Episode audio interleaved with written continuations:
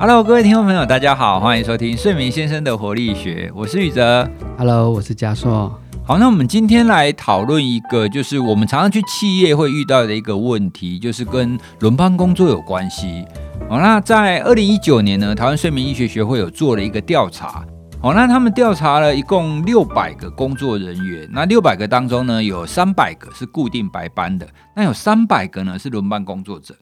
结果啊，就发现那一些固定白班的人呢，他有长期失眠的比例大概是十点七 percent，哦，就大概是十分之一啦。但是呢，那一些轮班工作者，他会有长期失眠的比例是百分之二十三，换句话说是一倍多啦。哦，所以啊，轮班工作者他真的很容易会有那种睡眠不好的情况。那这种睡眠不好的情况要怎么解决呢？哦，那这又是一个非常冗长，然后非常复杂的一个故事。然后我想嘉硕那边应该遇到很多这种轮班工作者来求助他睡眠的问题。你先来跟大家分享一下，说，诶，有哪一些方式，或是有哪一些情况可以对他们有一些帮助的？好，那宇哲刚有说这个轮班的主题真的很冗长，原因是因为它太多的可能性了。好，所以我相信宇哲也有说，有时候企业找我们演讲，那如果他摆明了他的对象就是轮班工作者，我们一定会搬出不同的演讲内容，甚至我们会再仔细问他们的轮班的方式。刚才宇哲也先分享了一个数据嘛，就是二零一九年台湾睡眠医学学会的调查，哎，顺便跟各位听友分享一下哈。我跟宇哲除了是共同在这个节目做主持人以外，我们常年也都是台湾睡眠医学学会大众教育委员会里面的委员。委员对啊，所以这些数据我们也或多或少都有参与一些讨论，跟一些题目的设计或一些问卷的收集。这一年的数据里面，其实还有两个重点，除了刚刚宇哲说的，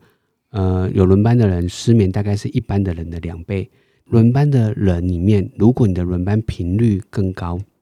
例如你一周里面你就要换班，或者是你的轮班里面有更多的大夜班，这两种情况，你的失眠比重又更高。哦，大概可能会到三倍啊，就是刚才说的百分之三十几。好，所以也可以想象，如果我们在演讲的对象，他们的轮班的方式，有些人可能是固定的白班跟夜班去搭搭配，那有些人是要一直轮，甚至有些人轮班过程中还要所谓的 on call 啊，就是他要待命啊，所以他就算没有轮班，他也要待命，这太细节太多了，所以我们有时候都会去问，那不同的对象，甚至我们就拆不同的组别，嗯有些人可能只会轮到小叶，他有小叶的调整方法；有些人是会大叶、小叶、白班去轮。那甚至有时候我就会跟演讲单位提，那我们可能分成两三场，那不同的人去听不同的内容，因为它太复杂了。对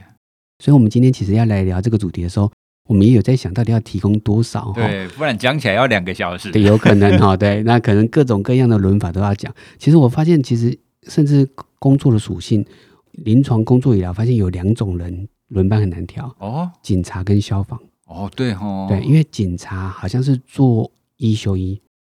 消防好像是做二休二。那所以他们到底工作的时候要怎么睡，休息的时候要怎么睡？嗯那就像我们刚刚我跟宇哲在在讨论一件事情，就是有一个网友在问说，呃，有没有一些方法针对于轮班的人或有时差的人，他的平日该怎么睡？对，我们两个就在讨论这个平日指的到底是什么？底是什么？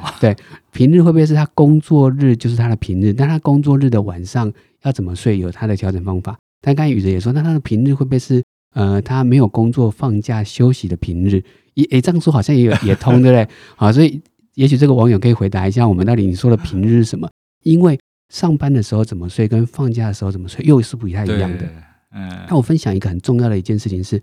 当你工作结束以后的下班到你要睡觉的时候的准备是很重要的。当你下班的时候啊，你要注意一件事情：你的下班如果是大夜班下班，你的下班其实就是要睡觉，睡觉就代表要天黑。那这个东西对于一般白班的人来讲很简单，因为我们下班的时候就是晚上大概六七点，黄昏嘛，黄昏天就已经黑了，到晚上就要睡觉。那天黑就代表我们已经开始累积要睡觉的讯息，因为你就没有太阳，没有太阳，你晚上睡觉的时间要到了，天黑了就会出现一个荷尔蒙，我们之前一直重复聊的叫褪黑激素。对，褪黑激素其实不是你要睡觉的十一十二点才有，它大概是晚提前大概三四个小时就会开始累积了，所以大概晚上八点多就可能有了。但是如果你这个时候照到太阳，太阳的光线会把你的褪黑激素减弱，所以如果你睡前还照得到太阳，但对我们一般人来讲不会，因为我们晚上睡觉黄昏，你要照太太阳还不容易不照嘞。容易很难。对，那除非就像我们之前说的，你手机使用太久，手机的亮度可能会很像太阳一样。好，但是夜班的人不是这样，他有可能下大夜以后正天亮，他在天亮的过程中，如果照到光，就有可能影响到他等一下要睡觉。我举一个例子哦，我之前有遇到一个个案，他跟我讲说，他自己形容，他觉得他以前工作他都是轮大夜班，他根本是轮大夜班的天生好手。天生适合轮对他。跟他这样跟我讲，那但是他为什么要来找我？因为他开始发现他的天生好手的这个才能不见了。他形容他是一个哦特、特殊功能，嗯，他不见了。他说他开始在大夜班会睡不好，下班以后他没办法倒头就睡，但是他以前一下大夜，他想睡就睡。那到底发生了什么？结果很有趣，他的切分点就是我们叫做睡眠的触发。好，我们在评估失眠的时候会分不同的阶段，睡眠的触发发生什么？他本来是在一个呃很大的园区工作，他住在园区里面的宿舍，嗯所以他一下大夜，早上七八点，那他就直接回到他的宿舍环境，他几乎接触不到外面的光线啊，因为那每栋都连通嘛，哦好，所以他就走到他的宿舍，然后因为我也问的很详细，他以前怎么过生活，他就回去以后，然后就准备要睡觉。啊，但接下来会怎么样？他工作大概十几年，他在这附近买了一个房子，赚钱了，赚钱了，嗯所以他可能觉得，哎，有自己的空间比较好。嗯他很营救于这个工作，他也觉得他很适合这个工作，他应该会做到退休。那后来发生什么？就是他下班的时候，在这个路线，我就问他大概多久，他说大概要三十分钟，骑摩托车。嗯，那骑摩托车的时候，他就是下班大概早上七点八点，他照满满的太阳，哇，所以大脑已经知道已经天亮了，嗯有太阳的光，要把睡觉的荷尔蒙褪黑激素关掉，所以他就没办法产生睡意。那我就跟他讨论就是这件事情，那怎么办？所以他要重新塑造，他下班就是他的天黑，他的睡觉，他不能够接触到任何的光线，尤其是要睡觉之前，所以他就要开始像我们说的戴墨镜，甚至如果你是骑摩托车，就戴全罩式的安全帽，啊，甚至遮阳的方式都戴好。你下车的时候，帽子就戴起来，墨镜就戴起来，让他的天黑是可以被塑造起来的。所以，光是这个提醒，是我常常觉得我要给轮班工作者最重要的一件事情。嗯你的下班、你的睡觉就是天黑。如果外在环境是亮的，你一定要让它隔绝。所以换句话说，你的房间也要越暗越好。好，所以你的房间的窗帘、你的遮光效果都要是最好的，因为你在那个时间点睡觉，你就是天黑。第二个，我觉得除了天黑以外，你的时间尽量固定。例如，你下大夜的时间可能是七八点下班，那如果你要睡觉是十一十二点，早上十一十二点，你尽量让它固定，甚至让它等于什么？等于一般白班的人的十二个小时，刚好相反。就是你早上十一点、十一点、十二点睡觉，就是一般的人白班的晚上十一、十二点睡觉，所以时间点尽量固定。那固定以后就影响到什么？你的三餐就固定，但你的三餐不会是一般的白班的人三餐。你可以想象哦，你晚上一般人是晚上十一点睡觉，你就是早上十一点睡觉。那你睡了六七个小时，你大概下午六七点你的起来就是我们的早上六七点，所以你起来以后尽量要吃第一餐，就是你的早餐。好，那你要到上班的时间，因为大夜班有些人就是大概晚上十点九点上班，上班之前你就是白天你醒来到上班的时间。好，那上班的时候你就凌晨十二点就是我们的中午十二点，你就是吃你的午餐。嗯啊，那你下班的时候，你可能是早上六七点，你就是吃你你的晚餐。好，所以那个时间点，你看光我们这样讲，有时候就会搞混了。对，更何况有些人是轮小夜、轮大夜，所以太多轮法有不同的注意事项。好，但是我这边提醒的一个很重要的事情是，你的下班要睡觉的时间就是你的天黑，你就要设法塑造天黑的要件。好，那第二个就是那个时间点尽量固定。刚刚的说法比较针对是固定的夜班的人，但如果你说有时候你固定小小夜，有时候固定大夜，有时候有些人工作甚至会拆开，啊，就是有时候是睡一段工作一段睡一段，嗯那这个当然各种细节方法就要额外调整啊。但是下班以后，如果你是要睡觉，你就要塑造天黑的要件，好，这是我最重要的一个提醒。对，像刚刚有提到啊，如果你下班刚好是，如果你大夜班下班是白天的话，哦，你出出门去，然后离开公司要回家，你就一定要戴墨镜嘛。那我就遇过有一些人，他会觉得说啊，我回去也才十几分钟而已，然后照个太阳也没什么，哪有影响那么大？哦，那甚至啊，像刚刚嘉硕讲的那个例子，本来住在宿舍的时候啊，他连着走回去，他还是有照到光啊，你窗户还是有光啊，你的天花板还是有光啊，不是一样？我我跟各位分享，它还是有差别的。我们走到外面啊，那个太阳光哦，早晨那个太阳光，它的强度是几千 lux。那我们在室内哦，在室内这种光啊，或者是我们室内窗户透进来的光啊，都只有只几百 lux 而已。所以你可能觉得都有光，可是强度不一样。那强度不一样呢，对我们生理时钟的影响就不一样。哦，所以越强的光，它影响力越大。哦，换句话说，像刚刚加硕所讲的那个例子。他到外面去，他要回家哦，三十分钟都照到早晨的光线。那这样子三十分钟跟那么强的光线，就已经足够把他的褪黑激素都压下去，让他的生理时钟产生影响了。哦，所以大家不要觉得说啊，反正你在室内也有照光啊，啊，室外照光不都一样？诶，不一样，强度是有差别的。哦，所以听众朋友，如果你有你自己或者是你认识那一些轮班工作者。那他们上这种大夜班的话，就记得要提醒他们哦，尽量让他要下班离开之后，然后记得要让他戴墨镜，因为真的有差。好，所以我们的节目叫做《睡眠先生的活力学》嘛，所以再分享另外一个活力的概念哈。如果他们的睡眠，我们刚才说的是要塑造是他的天黑，嗯，那所以他就比较有条件在那个时候好好的睡。另外一个重点是他的工作。工作的时候应该是我讲大夜班的人哈，他的工作应该要是他的白天。对，但是没办法，因为外在环境就是你看晚上十点工作，工作到早上六点，刚好是外在环境最暗的时候。所以这个时候就像刚才宇哲说的，我们反过来让你的室内光线越亮越好。对，没错。所以甚至在国外哈，我们之前参观过一些美呃美国、日本也有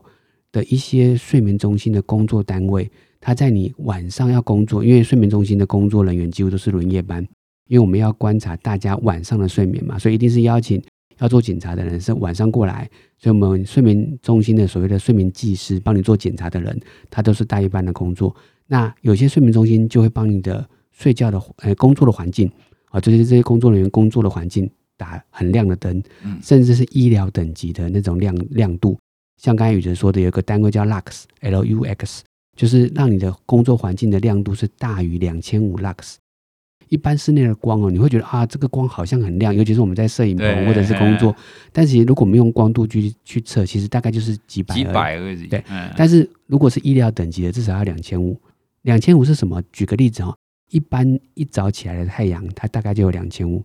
所以我们说，太阳的光足够让你的大脑清醒，是因为它关掉褪黑激素。所以如果大夜班最好的理想环境是在晚上工作的时候，你要塑造你的白天。那但是目前台湾的光照这个技术还没有够成熟啦，所以其实也没有很多睡眠中心会做这件事情。之前我们有一些国外的仪器进来的时候，我们在睡眠中心的工作环境，夜班的时候我们就打亮那个灯，嗯，好让大家可以透过那个灯提醒自己现在是白天，所以你的白天你的工作效能就会比较高，对，因为你大脑会觉得这个时候是亮的，好，所以其实有点是把你的日跟夜重新塑造反过来。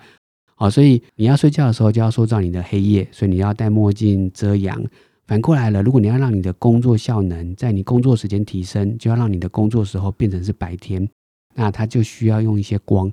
如果没有光，还是可以提醒哈，其实有一些物质就是让你提神，像咖啡因。对，如果用的时间点对，好，但这个讲的时间点就要很细节了哈，因为我们一般来讲咖啡因，就像我们之前说的，可能它有它的代谢时间。那所以这边反过来，如果你要睡觉。这些下大夜的人可能是早上的十一点、十二点要睡，你往前推，大概可能凌晨的三四点啊，你工作到一半一样，就尽量不要喝，对，不会影响到你可能早上十一点要睡觉的这个时间啊。但是因为那个时间点，你就要自己抓准了啊，你就要反过来去算。那因为对很多人来讲，可能早上我们早上七八点可能去便利商店买一杯咖啡很简单啊，但是对下大夜的人，他就绝对不能这样做。好，虽然是大家可能人手一杯，拿着咖啡准备要上班，因为你要睡觉了，啊，所以你就要注意你的时间。这个部分通常有点麻烦啊，但所以如果真的大家是有轮班的问题，我们会建议在临床上，你就是做好所谓的睡眠记录啊，就是每一天逐日的，你告诉我们你的工作时间啊，这这天是工作几点到几点，你的睡觉时间是几点到几点，你白天的物质小睡这些使用的时间都把它记录下来。那大概一两个礼拜，其实你给你的专业的这种医生或者是临床心理师，他大概就可以帮你分析你的班别你要怎么睡。好，那我们刚才说的是下班的时候怎么睡，另外还有一个就是你的放假要怎么睡，这个又是另外一件事情，尤其是你的上班结束的那一天，要衔接休假的那一天，它又有很多的细节。那但这个部分，也许我们就要轮在之后再用一个更完整的方式去介绍哈。像刚刚嘉硕讲的那一种大夜班的人啊，就要尽量明亮的场地。所以我常常去，如果遇到一些主管级的哈，都都会跟他们讲说，你不要为了省电，不要想说，哎，只有员工在的那一区就是有一点亮就好，而其他的灯都暗掉，有没有？大家都说，哎，我要省电啊。但其实大家要想，你如果希望你的员工哦，要值大夜班的员工可以有最好的精神，最不会出错。让他们有一个良好的工作环境的话，真的你要让他的场所变得很明亮。那这样子，不管对他们的工作效率也好，然后对他们的调整他们的自己的生理时钟，其实都是有帮助的。